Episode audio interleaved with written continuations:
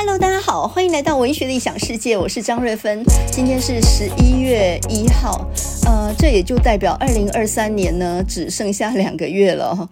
哦，这个已经去掉，已经剩下六分之一哦。那么，如果你悲观一点来想的话，今年大概是完了吧？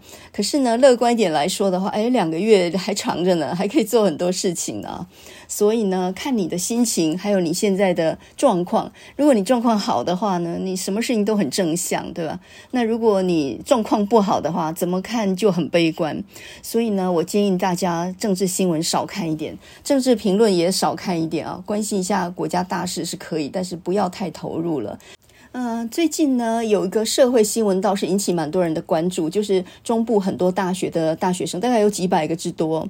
那呃被骗啊，这个签下什么免卡分期这些东西，那到底他们是天真无知，还是呢他们其实是觉得这件事情有利可图，牺牲自己的原则这样去做的呢？我比较倾向呃今天早上、昨天早上的报纸啊有一篇评论，他是写无卡分期诈骗中的大学生真的是无辜的吗？我比较偏向这篇文章的立场。那么这是一个文字工作者叫做张勋庆他所写的文章。他就说到呢，一般人都认为说呃，因为骗术高超啊，所以呢，这些大学生因为年轻识浅、太无知，所以呢被骗。那事实上并不是啊，这篇文章就讲到，其实呢是因为人的贪婪的这样的心念所引起的。你想想看，天底下哪有这么好的事情啊？呃，你签下一个合同，然后他就给你五千块，你明明也知道手机跟电脑是通讯行拿去的，他们允诺说呢，每每一期的分期贷款他们会缴，然后他们给你一张本票，那个本票不知道真还是假的。到最后呢，通讯行缴了几期，他就不缴了。结果呢，催账就催到这些学生的身上。那难道他们就不知道满了十八岁，你签的法律文件是要负责的吗？呃，满了十八岁，连刑责都要负责耶。所以，这个签字是不能乱签的。签一个名就有五千块，天底下有那么好赚的钱啊！再加上呢，业者会跟他们讲，你再拉一个同学，你可以抽三千块的佣金。那这个就是老鼠会嘛？前面那个呢，叫做人头账户，根本就是从头到尾就是在骗。然后你呢，帮他们骗，所以你拿了五千块的一个中介费佣金啊。那你再拉个同学进来，拉一只老鼠进来呢，你又抽三千块的佣金。你要说这个叫做无知吗？我倒不觉得。我认为这根本就是，呃，现在的年轻人其实很唯利是图，他根本没有什么原则可言。有这么好赚的钱，哪有那个傻子不赚的呢？这个就好像研究生，他们很多人也把他们的账户提供给系上或者是助教，然后呢，凡是呃系上或者是某个老师他申请的研究计划，他就编很多的研究助理。那这个其实都是假的。比如说我这个计划编了二十个研究助理。那么每一个人应该要呃多少钱汇入他们的户头，这样才合法嘛？那这时候就呃叫研究生来提供他们的户头，比如说一个月你五千块的这个研究费就是助理费，然后呢进入你户头之后，你再吐四千五出来，你自己就留五百，这五百就算是一个佣金，就是一个手续费。那这样子吐出来之后，钱就洗白了嘛？这个钱就归。那个研究计划的申请者所有，他就是他的金库。那这些研究生就帮忙洗钱的。那你说，那吞吐一次五百块，可是这个研究生他可能保很多计划，就是有很多计划都利用他的人头账户这样子去去弄。所以呢，他一个月可能可以赚到五千呢。如果实践的话，他就赚五千，一年下来就就六七万上下，这也是一笔不小的钱。重点是这个钱是白赚的，你什么都不用做，你只要把账户。提供给助教就可以了。那么这种方法行之有年啊，而且你还要跟这些助教系上关系特好，而且很会保密的研究生才有这个赚钱的门路呢。你跟他们关关系不好，还赚不到这钱呢。所以等于就是分赃，也就是说你提供人头账户，然后呢方便别人去洗钱。好了，如果东窗事发，这个呃计划的这个主持人被抓或什么的话，你再来哭丧着脸说我被骗了。你觉得这有道理吗？你从头到尾就知道这是不应该做的，可是你可以牺牲原则，没关系，有钱可赚，为何不赚啊？所以这根本就不是受骗啊，这完全不是受骗。所以很多人就认为说，利用大学生的天真无知，我完全不这样想啊。反而是现在的学生非常的社会化。你知道现在有大学生多少人在炒股票，在在当冲吗？这些人怎么会是天真无知呢？他是可以牺牲原则，他是知道什么钱好赚，不赚白不赚。所以这种心态其实就是为了几千块可以去走短线，冒一个小小的险。反正大家都这样做，那我应该也没有事吧？所以呢，张勋庆这篇文章他就说到：明知道内情不单纯，你还假贺道谢不广邀同学来签名赚这个发财金，那你。当你把朋友邀进来的时候，你不等于害了朋友吗？这这种事情能做吗？所以只要内心有点正直或没有贪念的人是不会这样做的。那我就看到这个逢甲大学的副校长唐国豪，呃，就出来呢，这个回应所有的记者的提问。那唐国豪是个好人、啊，他本来是研发长嘛，公共系的。然后呢，呃，研发长当完了当副校长，所以现在是副校长哦，也算是很资深的一级主管了，人蛮好的啦。那他回应记者，我觉得讲的也算公道。他就说到呢，其实这跟同学们心中有贪念也是有关系，没有错。他讲得很实在，我我觉得这一点他倒没有护短啊。你没有贪念的话，你怎么可能上这种当？所以这不是上当，这等于是被黑吃黑了嘛。人家利用你的人头账户，你说好签了名，到最后呢，那边就是被人家骗了，然后你就哭丧着脸说：“哦，这个这个社会上太黑暗了！”然后就开始寻求警方协助。而且现在很多受骗的人，好像也他们在赖群组里面组一个什么自救会什么之类哦。我倒觉得从头到尾你就应该知道这个钱很奇怪，根本不应该赚的。那你为什么会现在才来觉得自己要为自己的权利来发声呢？你一开始就不应该踩到这样的一个一个水坑里面。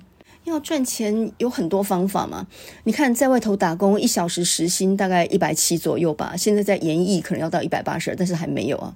那么系所的工读生的这些工读金其实也蛮优渥的，一个月呢五千块上下。而且好像是工作不多的样子，再怎么样也不是去扫地或泡红茶这种事情嘛，总是跟在系上做点事。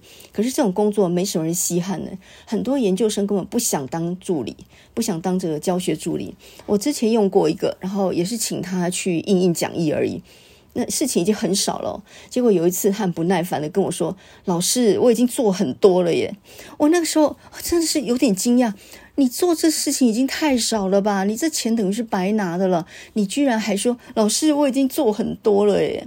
那那个言下之意好像就是说，诶，别人都不用做事就可以有钱拿，为什么我这样跑了半死啊？可是在我来看，他做的事根本就只是他的工作的本分而已啊。我没有特意刁难他，我也只是说，你记得去印讲义的时候印清楚一点哦，一定要盯着啊。那那看到没问题再拿回来。我也不过是这样讲而已。他就这么说哦，老师，我已经做很多了耶。我记得我那时候愣了一下，然后我也不知道怎么回应。这样还叫做很多？那那到底研究助理是做什么事的？有一次我还请一个助理呢，帮我多监考一班，因为监考需要两个人嘛，光老师一个人不够，那最好他还站在后面，就一前一后两个人这样监考比较稳当一点。他多多支援一班，他也不肯，他就说助理不是做这种事的啦。哦，我那时候想奇怪，我有请你去接小孩或者是买菜吗？协助教学的事务，这怎么叫做不在助理的工作范围里面呢？所以现在的学生，你说他们缺钱吗？我还真看不出来。他们其实想赚的是容易的钱。那么，当你太社会化，眼睛很知道利益的时候，无形当中呢，知识在你心中的价值就会降低嘛。甚至呢，你看着老师，你都不觉得值得尊敬。你开始会想，老师你大概一个月赚多少钱啊？那当你跟在老师身边工作的时候，比如说老师写了篇稿子，请你帮他打一遍。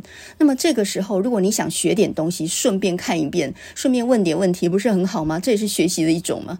可是呢，现在的学生会跟你讲，老师一千字一百一百五十块，因为外面的行情就是这样。所以他不认为帮老师做一点事是可以学到东西的，他在乎的是他打了一千多字，在外头是可以赚一百多块的耶。那你是打算不给我吗？所以我当我遇到这种学生的时候，我我常常觉得，现在很多人说文凭已经贬值了啊，这个大学生找不到工作，诸如此类。可是我倒觉得，现在应该要担心的不是大学的文凭贬值，现在要担心的是普遍的程度降低。普遍程度，我当然指的不是那种最最顶尖的学校跟最最顶尖的科系，那个部分应该没有改变哦。这个优秀的人还是优秀的，但是中中间以及下面的已经是十分沉沦了。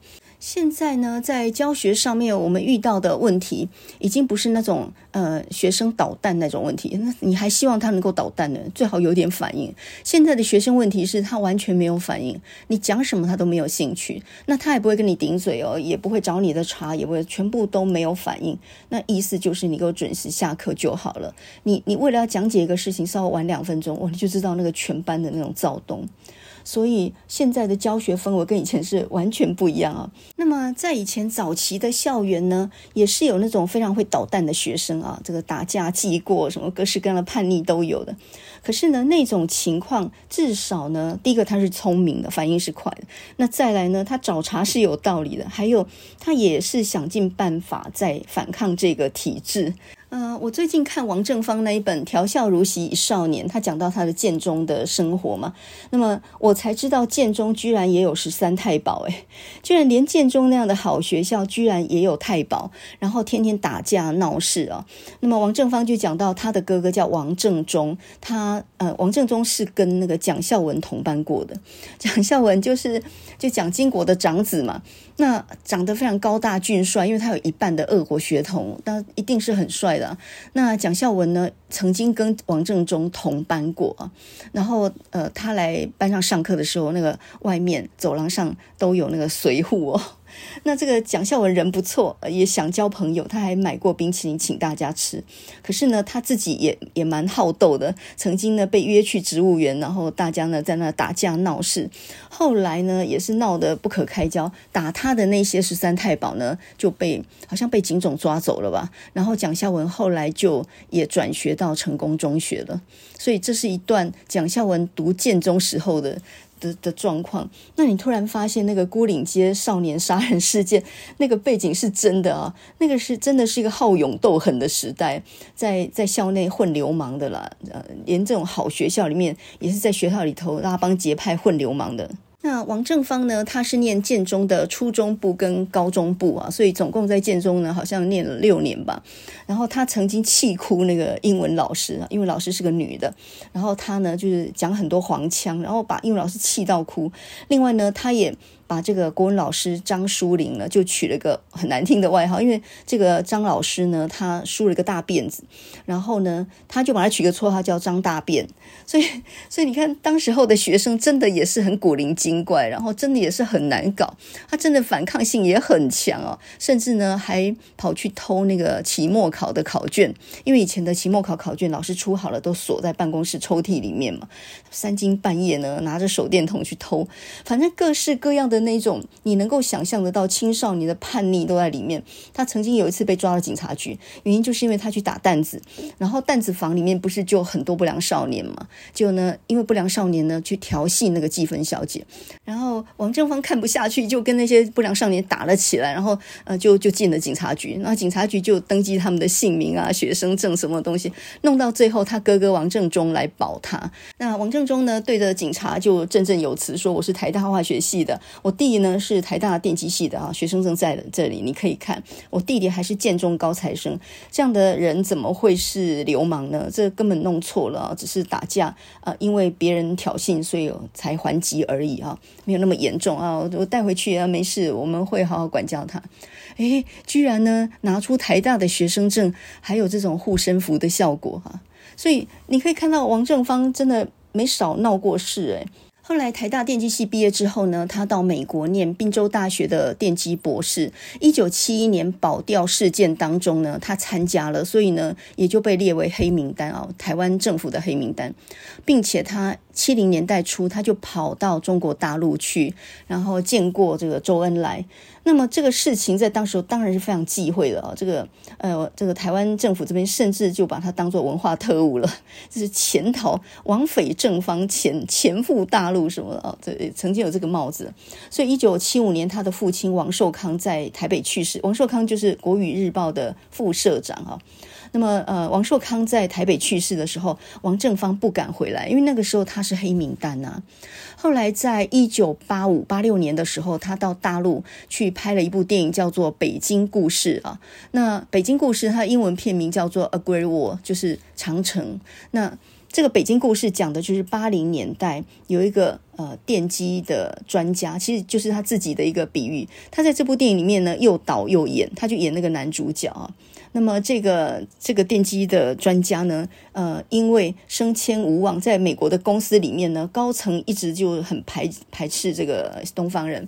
所以呢，他升迁无望，就跟老板大吵一架之后呢，他就回国散心，就回中国，带着家人回中国去散散心啊，看看看看中国的情况。那他太太是不会讲中文的，他儿子在美国出生长，那当然是不会讲中文的。所以三个人当中就只有他会讲中文。那回到北京的胡同大悦耳的时候呢，见到他的姐姐啊、姐夫这些亲戚。所以呢，本质上，呃，北京故事它讲的是八零年代从美国回北京探亲的一个呃带一点幽默喜剧风格的一个小品。那这部片子呢，在八零年代一定也是在大陆当局的同意跟协助底下拍的，所以你可以看得出来，他完全不敢碰触到政治的议题。八零年代那也是风声鹤唳啊，但是他把八零年代的北京的这些年轻人的生活呢，描述得好像。非常平和欢乐的那个样子啊、哦！一九八九年，王正芳回到台湾拍一部片子，叫做《第一次约会》。那么，呃，这个场景就在建中。那他拍的主要就是他以前的化学老师吴也民。那这个老师呢，对他的哥哥影响非常大，因为他的哥哥王正中后来会走化学这条路，终身研究化学药物，这个就跟这个化学老师有很大的关系。而且呢，后来吴老师还教出很多杰出的人才啊，院士啊，诺贝尔奖得主什么的。所以呢，这个第一次约会这部戏呢是在建中拍的。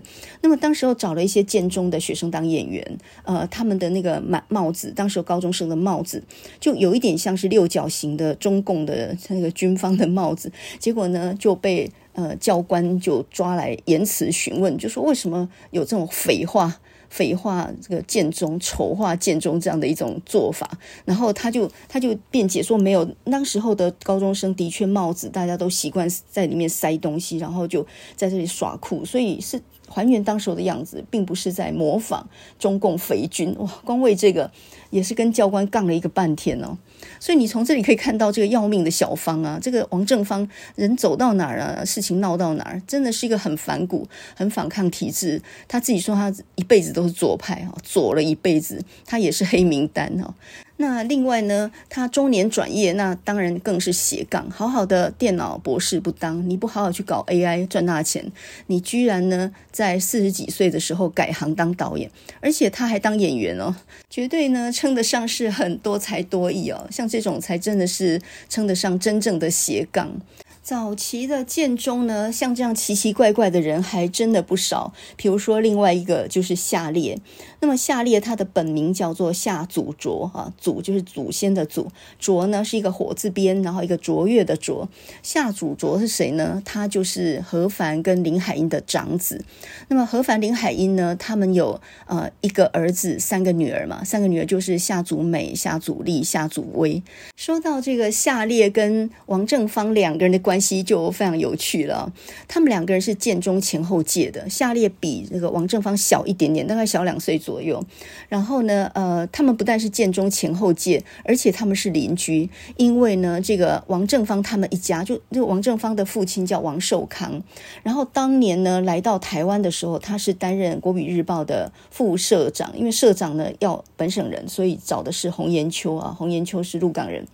然后呢，王寿康他带着这个王正中、王正芳两个兄弟先来，然后呢，呃，这个何凡跟林海音他们是一九四八年稍微晚才带着儿女来的，所以呢，他们就是呃住了他们家那个日式平房的另外一边。那么这个日式的平房呢，有三十几平，所以每一家大概用个十几平，中间根本就是纸门，所以完全都没有什么隐私可言。这边在打孩子，那边都听见；那边吵吵闹闹，这边也听见啊。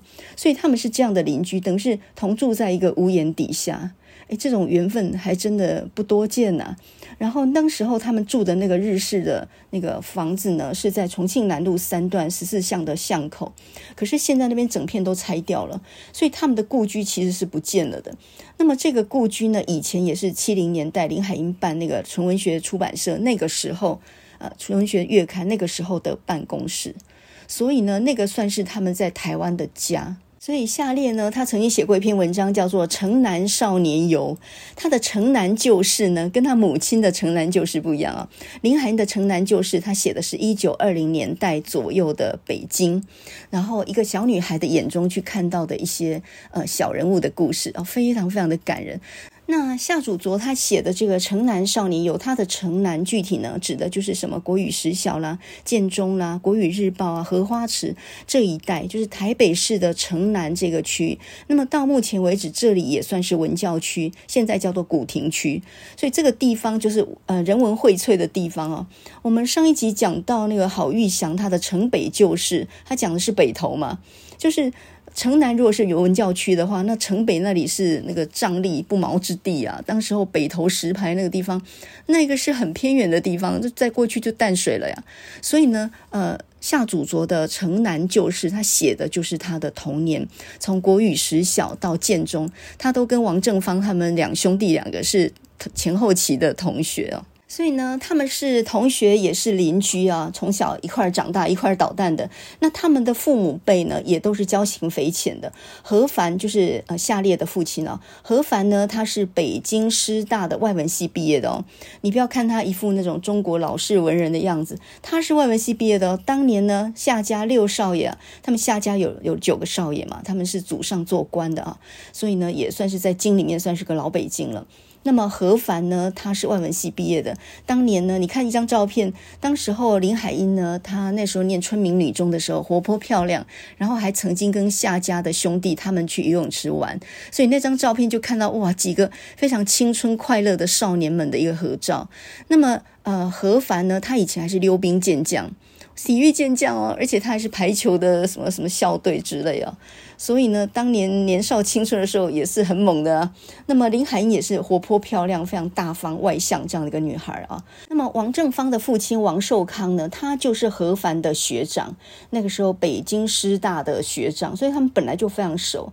那么王寿康比较早来台湾，因为他接下一个工作叫做什么国语推行委员会，还有他要办那个国语日报社嘛。他在他在大陆有办报纸的这样的一个经验，所以呢，他就带了。大套的像印刷机，还有那个注音符号的铜模过来台湾啊，就是要创办国语日报社，所以他先来，他们这一家子先来，王家先来，然后呢，夏家就是呃何凡他们这一家子呢稍后才到，所以才会来。呃，住到他们家的另外一半的房子，那从此呢就住在同个屋檐下，是这样的。所以他们既是呃这个学长学弟，又是邻居，然后又是同事。所以后来何凡跟林海都在国语日报社工作嘛。而王正中、王正芳兄弟呢，都称何凡、林海音他们叫干爹干妈，所以这两家的交情呢，就可想而知啊。那我觉得你读王正芳的《调笑如洗少年》，讲建中时期的很多好笑的事情，那么你就可以把下列有几篇文章或几本书也一起读一下。第一篇叫《城南少年游》，刚刚我们讲到了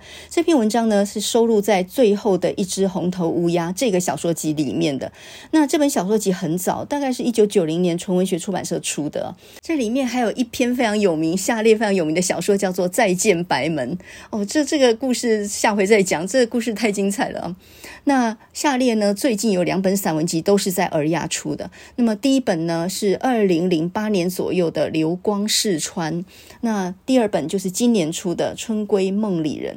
那么为什么这两本都在尔雅出版社出呢？那是因为下列原来呢，他跟影帝也是同学。他们在国语实小的时候同班哦。那说到这个又有趣了。最近影帝不是有很多日记吗？比如说《雷声镜还远》，之前还有个《雷声隆隆》，雷声在响，就是他的日记呢一直雷声不断啊。那么影帝呢，他在最近这一本《雷声镜还原》里面序言里面就说到呢，下列是他小学二年级念国语实小的时候的同班同学。那么呃，影帝呢，他来到台湾已经十岁了嘛，那他的父母想尽办法把他塞进去国语实小里面，他算是超龄了。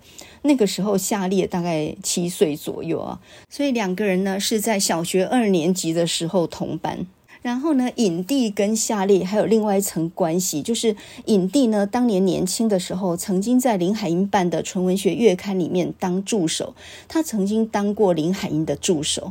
当时候呢，他政工干校毕业，政工干校现在就叫做在复兴岗，叫做政治作战学校。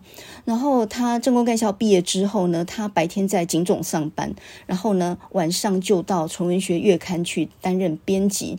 那也因为担任过林海音的助手，所以呢，他呃这个。耳濡目染的啊，就学会了这个林海音善待文人的方式。呃，他总是第一时间呢给作家稿费或者是版税。他邀稿信总是自己亲手写。他对作家非常的礼遇啊。他跟作家签约的时候，甚至还会请作家吃饭。我第一次出书呢，就是影帝大哥约的。然后我也是受宠若惊啊，因为他自己在报纸上面看到我写的文章以后，他觉得很好，很喜欢，然后他就主动联络我写信来耶。这年头谁还写信啊？哪有编辑写信的？都只我们只能接到 email，然后我们交稿的时候交了半天，我这辈子也没有看过编辑长什么样。那影帝大哥就自己亲自写信，然后呢约我见面，约我吃饭，签约，然后出书出了之后，第一时间奉送稿费跟这个版税啊。他的确对作家非常非常的礼遇啊。那么这种尊重就是从林海音那边学来的。好，所以总整理一下呢，呃，这三个人头最老的就是影帝，他是一九三七年生的，今年应该八十六岁了吧。然后影帝呢，在小学二年级的时候念国语实小的时候，跟夏烈是同班同学，并且影帝呢曾经跟夏烈的母亲林海音呢，曾经是林海音的助手，这是他们之间的关系。那么第二的第二高龄的呢，就是王正芳。王正芳是一九三八年生，今年八十五岁啊，他只比影帝小一岁而已。那么他跟夏烈两个人呢是邻居啊，住在一起。刚刚我们讲过了。另外呢，在建中是前后期。那夏烈在三个人当中是最小的，他一九四一年生，今年八十二岁。那夏烈呢，他跟王正芳有一个很类似的点，就是他们两个都是黑名单。夏烈建中毕业之后念成大，然后在大学的时候闹了一点事儿，所以就上了黑名单。当初要留学美国的时候，还有一点担心会出不去啊。那到了国外之后，也蛮愤世嫉俗的，所以他曾经在美国就想说，他要回大陆去，他不回台湾了。当时候他母亲林海音到美国访问的时候，还曾经呢，呃，去看他，蛮担心他的前途。那么这几年呢，夏烈他退休之后，反而回到台湾，然后他在成大、清大兼了一点人文方面的课。并且呢，出了好几本写的不错的散文的书，他的书在大陆也出哦。所以呢，他跟王正芳一样，中年转业斜杠起来。王正芳呢是从电机转电影，然后呢，他是从土木，他本来是一个土木桥梁专家，然后转行到文学这个事业。啊、都八十几岁的人了，我有时候觉得他们其实也蛮不容易的，在国外开疆拓土。然后你看起来这些外省第一代、第二代呢，好像都是两岸通吃，好像很混得开。可是事实上并不是的。以下列来说好了，你认为他是外省人还是本省人呢？以父亲。你觉得他应该算外省人吧？包括他讲话的口音什么？可是呢，他的母亲林海音的确是半闽半客，一半闽南人，一半客家人的。所以夏烈呢，他也有本省人的血统的，他一半一半的。台湾文坛不太会觉得夏烈是个台湾作家吧？可是呢，夏烈的作品到了大陆，其实大陆也有政治考量，也有层层限制啊。像他二零一一年的时候呢，在大陆的人民文学出版社呢，出了一本书，叫做《城南少年游》。那么这本书其实就是尔雅那一本《流光逝川》，改了书名，然后变成简体字，在大陆上面出。可是呢，呃，因为这本书它收录了我的书评来作为它的序言啊，那我那个书评呢叫做《夏之烈焰》。呃，这个这个篇题就把“夏烈”这两个字就签进去了啊，“夏之烈焰”。我那个书评呢，开头就写说，很难形容《下列》这本新书给人的强大冲击，就好像烈焰和柔光同时闪现在眼前，那个感情是非常强烈跟炽热的，而余韵却是诗意而悠缓，就像是时光的醒思，也是初老的凝望。六零年代中期白门再见的作者，终于也老了。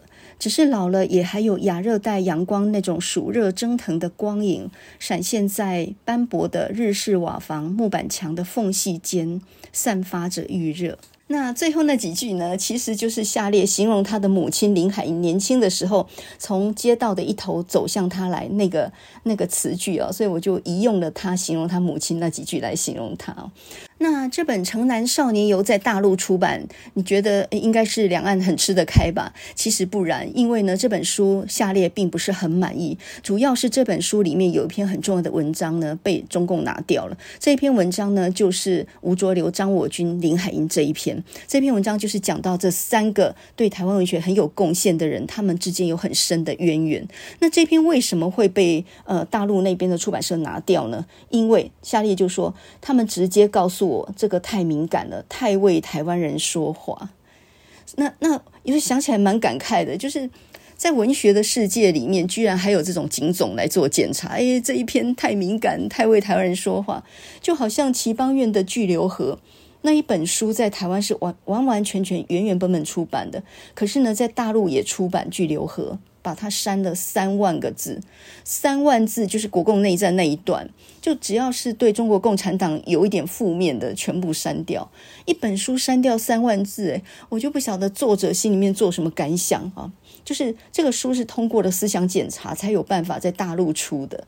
能够在大陆有读者当然是好事，可是以这种残缺不全的面貌出现，这是不是作者愿意的呢？那我们就真的很难理解啊。那么下列对于这篇文章没有能够被收进去，呃，很有一点遗憾是有道理的，因为他这篇文章很重要，他就讲到了这个呃张我军、林海音跟。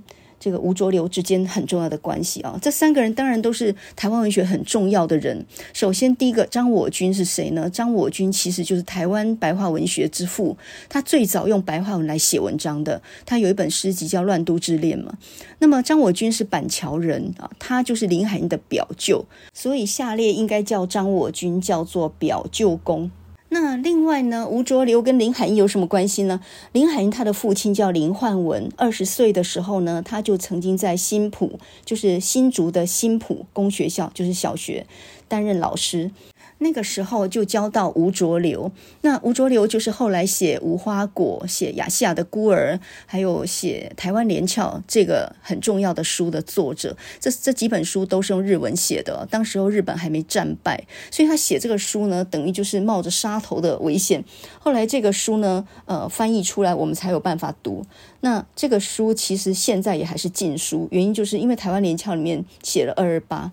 哦，这一段呢，就因为那个时候吴浊流是在台北街头当记者，然后他就亲眼看到二二八国民党军队是怎么镇压的，所以这一段呢，包括二二八是谁去告的密，这中间到底是谁在搞鬼什么的，他写的非常的详尽哦。这个我们之前节目也讲过，有兴趣的话呢，你可以找二十八、二十九吧，那前后那几集讲二十八的来听，那个讲的非常的详细哦。那么，所以林海音是谁呢？林海音就是吴浊流的老师的女儿，他们之间的关系是这样的，所以吴浊流对于林海音是毕恭毕敬啊。那这个呃，林海音在一九六三年的时候，因为船长事件下台。当时他本来是联合报的副刊主编，做得非常的好。可是因为一首诗，然后呢触犯实际，然后他自己呢就扛起来下台就下台。我觉得他真的是非常有气魄啊。那么一九六四年，吴浊流办了一个杂志，叫做《台湾文艺》。那么当时六零年代呢，现代主义当道嘛，所以像台北白先勇办的现代文学什么，他们都是比较西化的。那么吴浊流就觉得说，应该要有一个比较乡土的，呃，比较能够让台湾的作家投稿的园地，所以他就办了台湾文艺。然后林海音就帮了他非常多的忙，因为林海音担任连副主编十年，他人脉非常广，他也提拔了很多乡土文学作家。所以你现在知道的黄春明啊，或者是七等生啊，这些很多都是。林海音提拔起来的。当然最有名的就是钟理和嘛。你看到钟理和跟林海音写的信，你真的会真的会掉眼泪耶！就是一个完全没有见过面的，然后写了两年的信，一个编辑写了两年的信给作者，一直鼓励他。那我之前一直以为说，可能是因为钟礼和贫病交加可怜吧，所以林海音可怜他，所以用他的文章。事实上不是，钟礼和的文章写的真的好，真的是好。你只能说林海音真的，他的眼光真的是非常的好。所以下列这篇文章当然是很重要，因为他讲到了张我军、林海音还有吴浊流他们之间的关系，以及对台湾文学的贡献。而且这三个人呢，刚好都有大陆经验。林海音是在大陆最久的，他从童年待到青年。那张我军跟吴浊流是比较晚去，而且待的时间比较短。可是他们都见识过两岸，就是都见识过中国当时候的情况，所以他们三个呢，既有共同点，而且也有渊源。这篇文章真的蛮重要。可是呢，在大陆出的书里面，就读读这篇文章就不能收，因为呢，你有一点太帮台湾人讲话了。这个这简直有点太莫名其妙嘛，难怪下列很不能接受啊。而我有点相信呢，这很可能是外省，呃，不管第一代或第二代，常常面临到的状况，就是两边都没把你当自己人啊。好，那我们讲王正芳这一本《调笑如洗少年》之前呢，我们就要讲他最近有一本新书，叫做《十年颠沛一顽童》。那这本书呢，是讲他的童年逃难史，就是他跟他的父母怎么样大江南北，从什么河南到湖南，什么这样一路一路逃难这个过程。这过程里面也接触到很多人跟事啊。不过这本书我觉得跟现在的年轻人的时代距离实在太远，所以我们先跳过，我们直接讲建中的五六零年代。这个这个年代可就非常的精彩哦。那么建中其实汇集了很多的河北老师，原因就是建中的校长叫做贺义新。那么贺校长呢，他本来就是河北的教育厅厅长。哇，一个教育厅厅长来当一个中学的校长，好像有点太屈才了。但是呢，当时兵荒马乱的，大家都觉得好像在这边待个几年就要回去了，所以都是暂时安置的。那时候的老师其实教大学都还还够用哦，都可以去教大学了。所以呢，建中就集合了一大批大江南北、南腔北调，然后再加上各种各样的专长的老师。我觉得一个学校之所以优良呢，当然学生的素质这是一个，另外老师的素质，这当然也是这个不可磨灭哦。所以这两种都优秀的话，激荡出来那就不得了了。调笑如席一少年这一本书呢，他讲到了作者的青少年时期，也讲到了他的家庭生活状况，也讲到了学校的生活。那么那个时代呢，其实是蛮苦的克难时期。呃，影帝他有一本很有名的书，就是二十年前那本《涨潮日》。他就讲到，呃，自己的父亲本来是北英女的外文老师，然后住在宁波西街。当时候他们家还算情况不错，所以他才能够塞进去那个国国语实校里面读书嘛。可是没多久呢，父母就离婚，然后他他母亲有还有一个前夫。跟前夫还生下个姐姐，然后他父亲后来又有又又再娶还是什么，然后又又生了几个孩子。总之他们家庭是有点混乱的，所以他就开始流离失所。然后呃，他一天到晚常常赖在别人家里吃饭，因为他根本就没有饭可以吃。有一篇文章叫做《饿》，就是饥饿的饿，收录在《涨潮日》里面。他就讲到一个正在发育中的小孩子，他怎么样饿到呢？到人家家里蹭饭的时候，一吃吃七碗。哎，这个真的是吃七碗呢！有一家油饭叫吃七碗。现在哪个小孩能够吃七碗？那要不是饿过了头的话，真没有法吃下七碗饭。而他就是在少年的时期，就是在那个没有饭吃那种状态。所以他说，现在的小孩完全不知道什么叫做克难的时期，什么叫做没有饭吃。他们能理解什么叫没有饭吃吗？他们吃苦的能力、忍耐的能力，能够跟以前的人比吗？好，所以呢，呃，外省籍来台，不管你是公教人员啊、白领阶级，或者是老兵、小兵，呃，其实很多普遍，我们现在看到外省人吃香喝辣，其实都只是一小部分顶层阶级，大部分人都是穷到要命了。那么，尤其那时候有穷兵政策嘛。听说呢，士兵的待遇是非常差的，差到了就是娶不起老婆那种地步。那么王正芳这一本《调笑如昔少年》里面，呃，他真的是记忆力非凡呢、这本书虽然文笔普通，只是很流畅、很幽默而已啊，谈不上文艺的文笔。但是我觉得他的记忆力真的超级好，他就把很多生活的细节描写的非常的传神啊。他说那是一个穷开心的时代，物质是很差的。可是呢，大家很会找乐子，穷开心。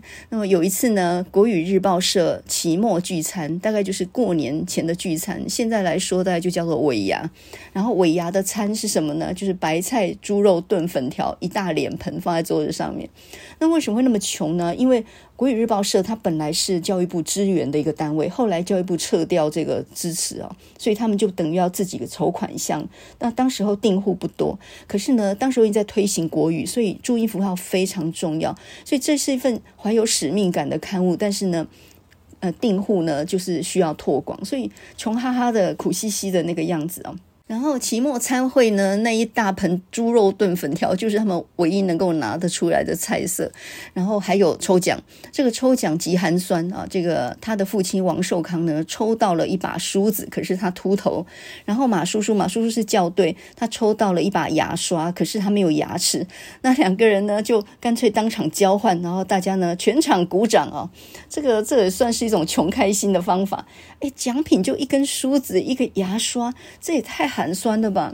那还有一篇呢，他就讲到他的哥哥王正中啊，他是调皮捣蛋，可是他哥哥从小就是个品学兼优的好学生。然后，但是呢，他哥哥也曾经在初中的时候数学不及格，那也非常的叛逆。他很喜欢集邮，然后很叛逆，很顶嘴。这样有一次跟他的母亲大吵以后，穿着木屐跟内衣裤，三更半夜就冲出去。然后呢，家人找了很久找不到，到半夜都还没有回来。想说这该去报警了吧？这下糟糕了，不知道是出什么事情。后来呢，三更半夜他哥哥自己回来了，然后呢，他妈妈看到他回来。就说那个桌子上有还有留饭菜，他哥哥就闷头去吃了。然后王正芳就问他哥说：“你跑去哪里了？”他说：“我去植物园，被蚊子咬了半天。你想想看，我什么都没有带，我穿的内衣裤，我能够跑去哪里？我穿木屐，我能跑去哪里？”两个人的结论就是呢，以后不能这样毫无准备的离家出走。所以你可以看到呢，资优生他也有叛逆期啊，也有曾经非常不服从管教的时候啊，也有那种呃成绩很烂的时候。他就写到他哥哥当年数学也曾经考过不及格，那他爸爸看了担心，于是呢就找马叔叔来教他。这马叔叔呢，他是国语日报社的校对，北平来的，呃，程度很不错。那么他就说：“哎，我我借你的数学课本回去研究研究啊，这个数学好久没弄，也有点生疏了。”结果呢，他就边抽烟，因为马叔叔烟瘾很大，他就边抽烟边读那个数学，然后把他哥哥的数学课本呢烧了一个洞一个洞这样。可是这个马叔叔呢，他非常的认真，讲解也非常的仔细。那么从此以后呢，他哥哥的数学就在马叔叔的手里得到了得到了很大的进步。但是呢，这个马叔叔啊，呃，他后来却因为匪谍案，然后呢就被抓去枪毙。当他们兄弟俩看到报纸上呃刊登这个消息的时候，全部都惊呆了。当时候国语日报社呢有个非常有名的于飞、萧明华匪谍案，于飞跟萧明华两个人是一对夫妇，然后他们是国语日报社的编辑哦，呃。他们是渗透进来做特务工作的，然后一被破获之后，哇，当然就连累了很多人。那马叔叔就这个马学宗呢，好像也是这个他们当中的人，所以呢，这一一伙人十几个全部被枪毙在马场町。那么这个消息公布在报纸上，他们看到的时候简直惊呆了。那当时候呢，这个国语日报社里面风声鹤唳，因为跟他们有交往的人不少。很多人并不知道他们到底背后有什么样的问题啊？是思想左倾呢，还是真的来做这个思想运动？不知道。总之呢，人是莫名其妙抓走了，从此就没有看见过。我不知道这种事情在一个青少年的心目当中会落下怎样的痕迹，很可能从这里就看到政治的丑陋跟黑暗，或者说他的无情。那马叔叔是对他哥哥有恩的人，可是却死得不明不白的。那后来呢？这个王正芳把这个故事写出来之后呢，在大陆上面听说马叔叔他有他的外侄孙，然后呢，他们就跟他联系上了，就说多年前他们知道有这个老爷，老爷就是外祖父，然后去了台湾之后就没有人知道他的消息了，就看到你的文章才知道，我老爷是这样死的，是死在国民党的那个枪底下的。然后这个王正芳就赶快去找很多的历史的资料档案照片，就看到那个他就是那个马叔叔他当时候被枪毙的照片。哇，这个传回去给他们大陆的这个晚辈看了以后，大家哭哭成一团呐、在这个书里面写到的建中的老师牵涉到匪谍案或者是什么知匪不报这种冤案的一大堆，怎么有那么多高中老师能被抓进去关呢？这里头冤案一定不少。比如说你跟谁是同事，你跟谁是同学，你住在同个寝室，跟吃过饭什么的啊，就算是你们有交往了，然后你知匪不报，这真的是冤得要死啊。那么其中有一个就讲到他的化学老师哦，这我觉得这个就很经典啊，吴野明老师，也就是。陶冶的冶那个字，那么这个化学老师呢，他教得非常好，然后有一天突然被抓进去，五年之后才放出来。原因是什么呢？因为他有个儿子也念建中，叫做吴乃天。然后这个儿子呢，跟那个于飞萧明华案里面的人有关系。于飞呢，要求这个吴乃天呢，帮忙制造那个什么发电机、收发电机之类的。但是吴乃天并没有答应，然后父子两个就全部被抓进去。你们一定知情，然后呢，赶快这个招来着。后来吴乃天被放出来的第一天就病死了，然后吴老师呢，就吴野明老师，他就在里面关了五年，罪名呢就是知匪不报。你一定知道，但是你没有向上举报。所以这完全是一个冤案，就说这是倒霉的事情。然后五年之后，他坐牢出来，继续担任建中的化学老师，然后教出这个王正中，就王正芳的哥哥，还有一大堆非常有名的这个诺贝尔奖的得主啦，还有化学家等等。后来他们在海外开会，大家都一起感念这个吴老师，觉得这个吴老师树立他们人格的典范，还有教导他们这辈子要坚持坚真理这个原则。那王正芳的哥哥王正中呢，台大化学系毕业，后来到美国拿到化学博士，后来在加州呃医学院呢担任系主任。那他一辈子都在研究一个药物，就是治非洲的河盲病的。当时候的小孩子呢，很多人都得到这种病，然后就是会瞎掉嘛。那他就想尽办法呢，把这个药推广到非洲去，用很大的毅力去推哦，所以呃，差一点得到诺贝尔奖哦，就这个是很很了不起的一个贡献。然后他就说到，我为什么会那么坚持，大概就是受了吴老师的影响。所以，一个好的老师呢，不是只有教学问而已，其实教的就是一种精神，就是我们念书到底为什么，我们要坚持什么样的东西，这个就价值观的问题了嘛。可是你看，我们现在教书哪里管得到价值观这种事情？我们在琐碎的知识跟一大堆行政程序里面忙得昏头。我们哪里有那个余裕，能够在品格上面或者一些人生的想法上面多影响学生一点点？我觉得很难啊！现在的老师就变当做工读生来使用了。我看完王正芳写这个吴老师，我蛮佩服两件事哦。第一件事呢，就是。他受了那么大的委屈，在狱里面蹲了五年，想必很不好过。这样出来之后，他呢还能够心情那么样平和的继续呢，孜孜酷酷的教学生。他的独生子因为这样的一个事件死掉了耶。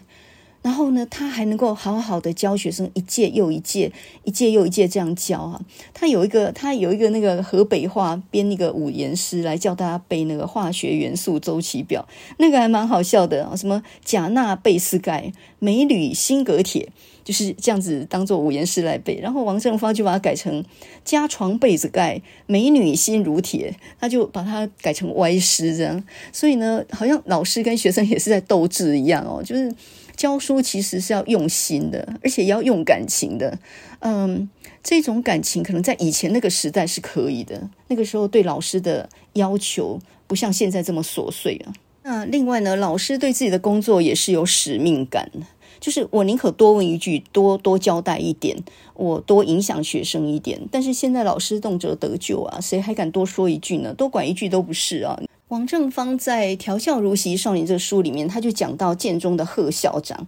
这个贺校长呢，他本来是那个河北什么教育厅厅长哦，然后北大国文系出身的，而且呢，他把建中呢改造成一个非常重视体能的学校，然后建中也因为这样得到橄榄球冠军。到现在，建中的黑山军橄榄球还是非常厉害哦。那这个贺校长呢，几乎每个学生他都能叫出名字哦，这这就真的厉害。有一次呢，王正芳放了学，然后还在篮球场打篮球。这个时候呢，天都已经黑了，然后他还不走。这个时候，呃，这个贺校长呢就站在场场边，他在巡视嘛，然后就在那就那喊啊。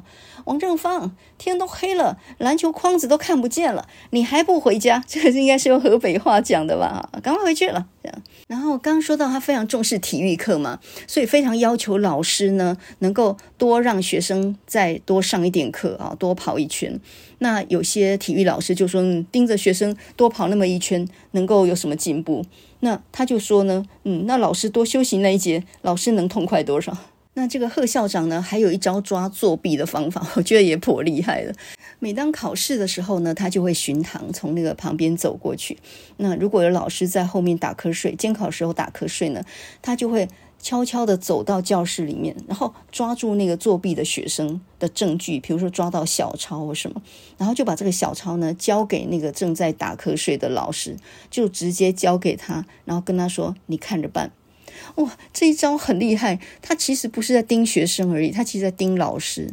就是学生的品德不可以作弊这件事情，是老师要盯的。老师如果不盯的话，校长就盯。他直接把那个小抄就交到老师手里，说：“你看着办。”这个意思就是说，你看看你是怎么样 怠忽职守的。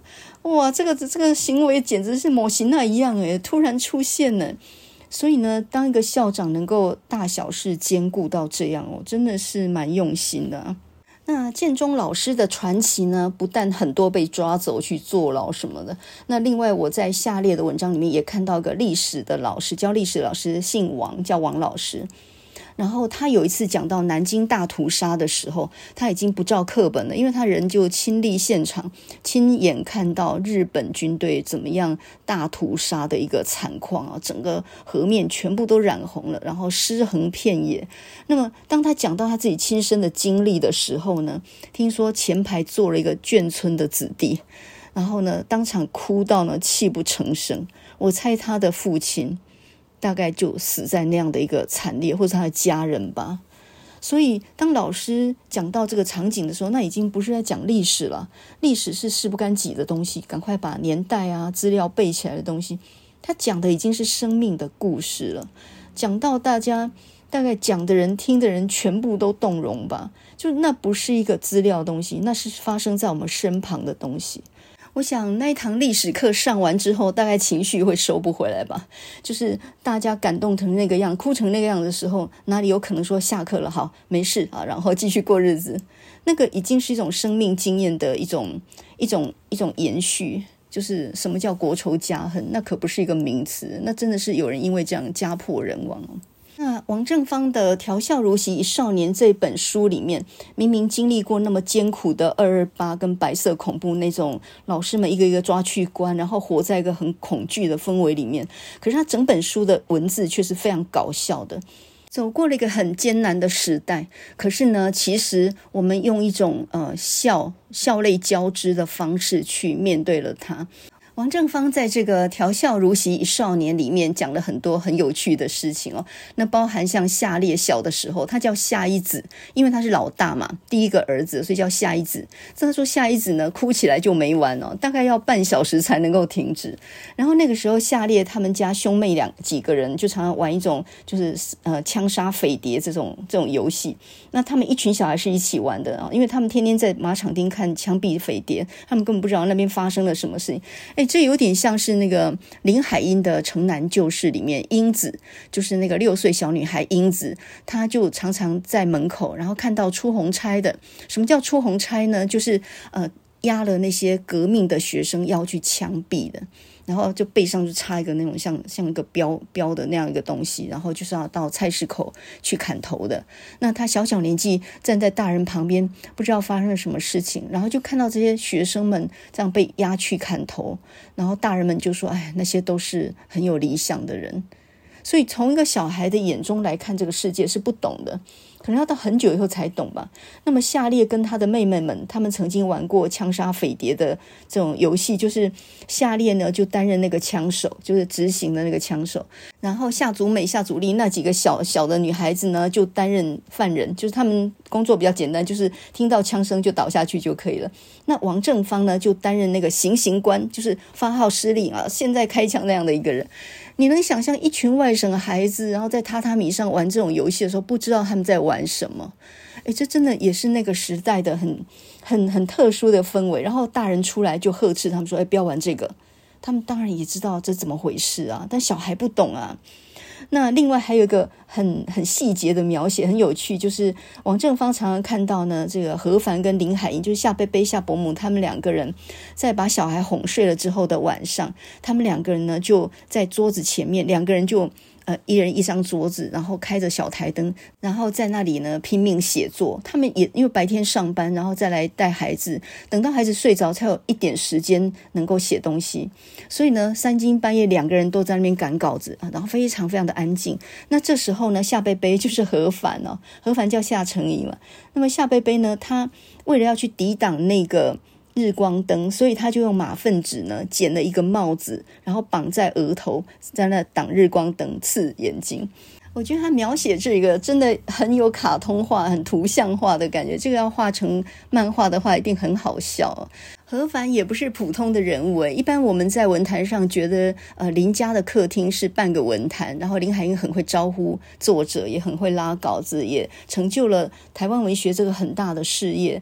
可是我觉得何凡也不简单呢。你想想看，呃，国语日报社一待呢就待了几十年，后来还当到社长。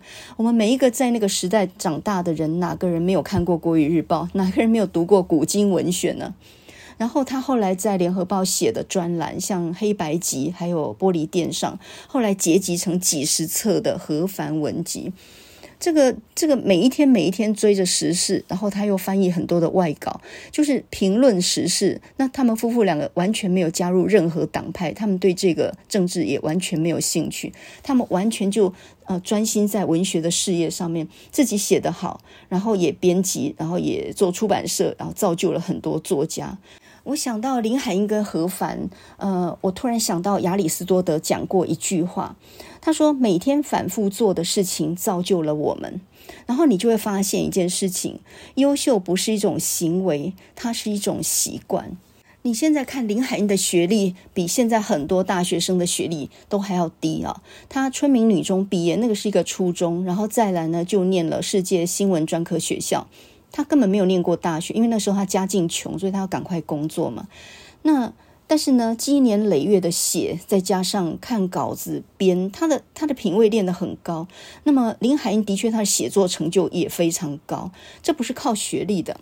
所以呢，最近不是有个新闻吗？就是世新的中文系呢宣布倒闭，从一一四学年度开始就要停招。那很多中文系的人不舍啊，各式各样的意见啊。可是我常常想那么一句话：林海音是什么中文系出来？他什么都不是，他连大学都没有念过。诶。那反观现在中文系的学生，呃，比如说最近台文馆的经典奖发表了，那经典奖入围三十本，呃，这个得奖的八本里面，你看过几本？如果你拿这个去问那些学生，过去一年来被公认八本很好的书，你看过几本？恐怕是你看我，我看你吧。这些中文系的学生自己都认为说，我喜欢阅读，喜欢写作。可是，嗯、呃，你真的在日常当中有看书、看报或者看文学杂志的习惯吗？我觉得很有问题耶。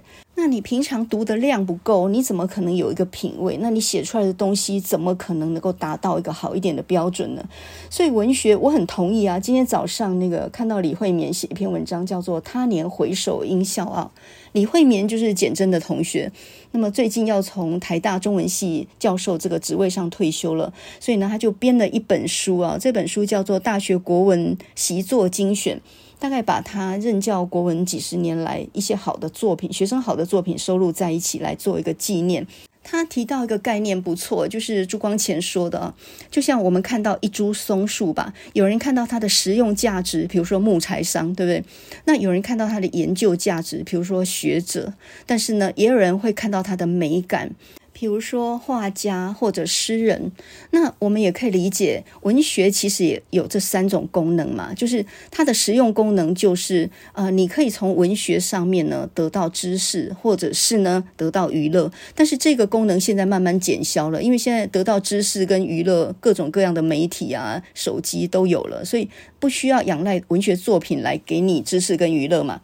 那第二个研究的价值呢？呃，拿文学来研究，那毕竟是要很有兴趣的人，所以那也是很专业的啊。想要研究它的流变或系统这样的人，那这种人也不多嘛。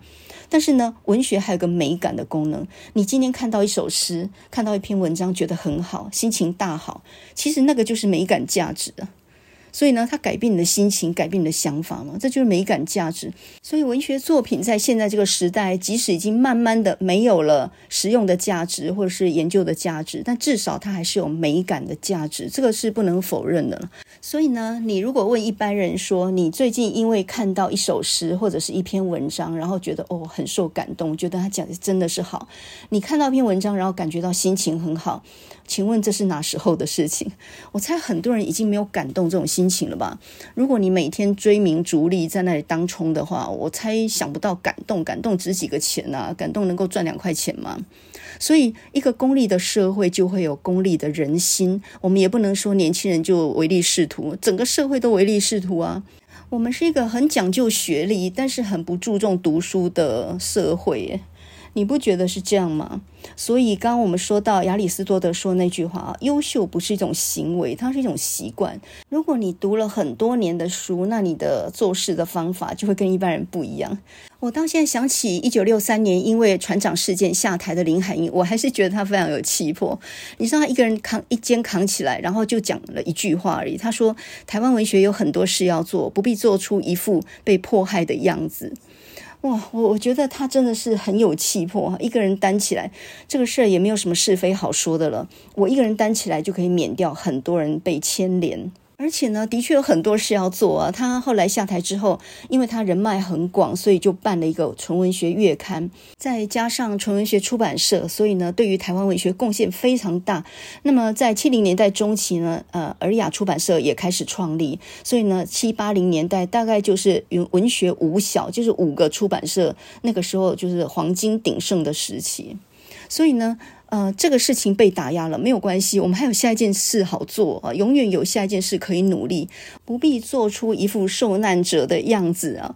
在这个充满禁忌的时代，却勇于承担。我觉得，我觉得以前的人过的日子一点都没有比我们轻松诶，可是他们能够轻松以对，然后还能够创下基业，这个我们能做到吗？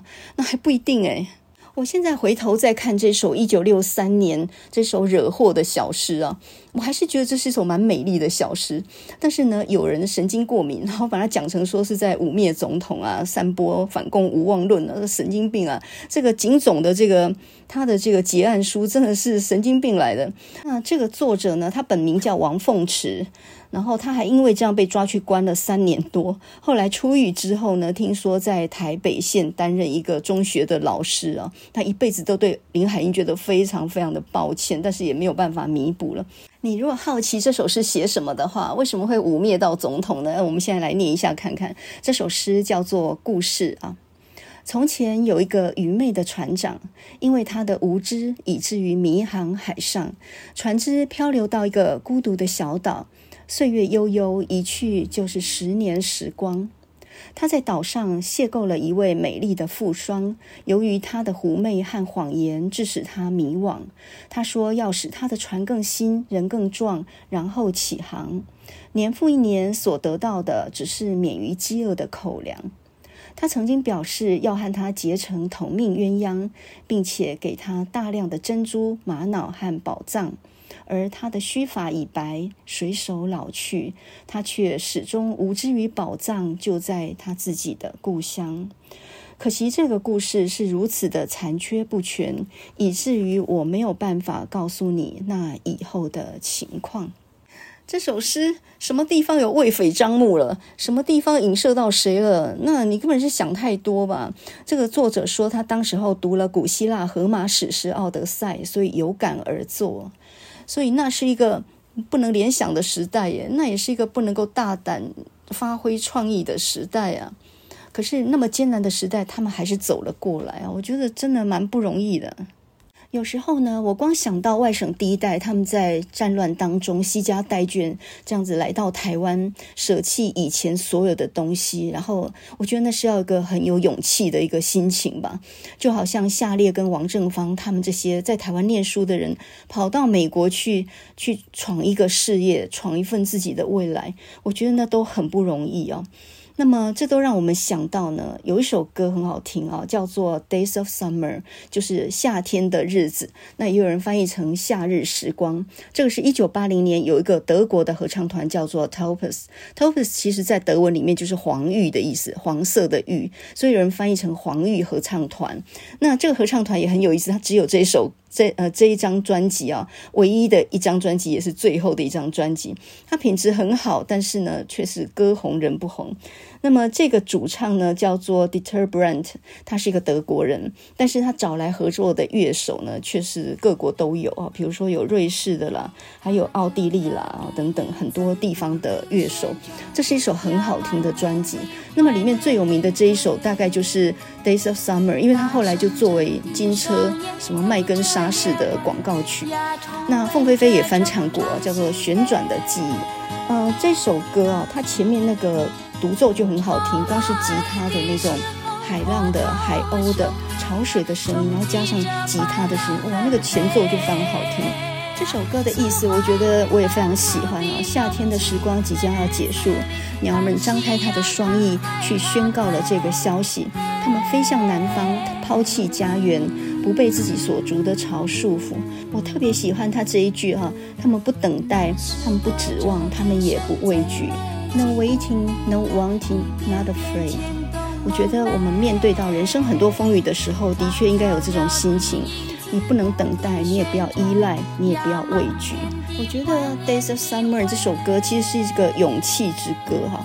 后面的歌词也讲到说，从我们出生那一天开始，我们就被训练的非常的温驯，非常的服从。可是如果你愿意尝试的话，你还是可以做一些改变的。你要知道，You are really a man，你是个真正活着的人。Awaken and look to the sky，真呃清醒过来看一看这个蓝天吧。让我们再复习一下亚里士多德说的那一句话：每天反复所做的事情造就了我们。优秀不是一种行为，而是一种习惯。我觉得对事情有勇气去挑战也是一种习惯。节目的最后，我们就来听这首一九八零年非常有名的这首歌曲，叫做《Days of Summer》夏日时光。这是德国 Taupes 合唱团他们所演唱的。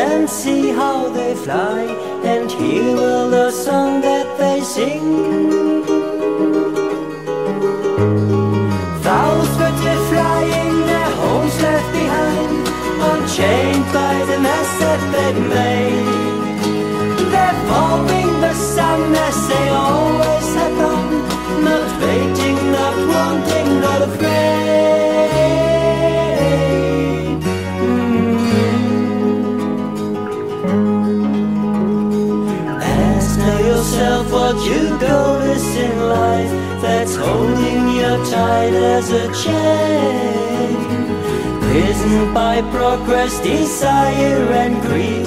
Have you traded your freedom for gain? Trained to be tamed from the day you were born. You can still break away.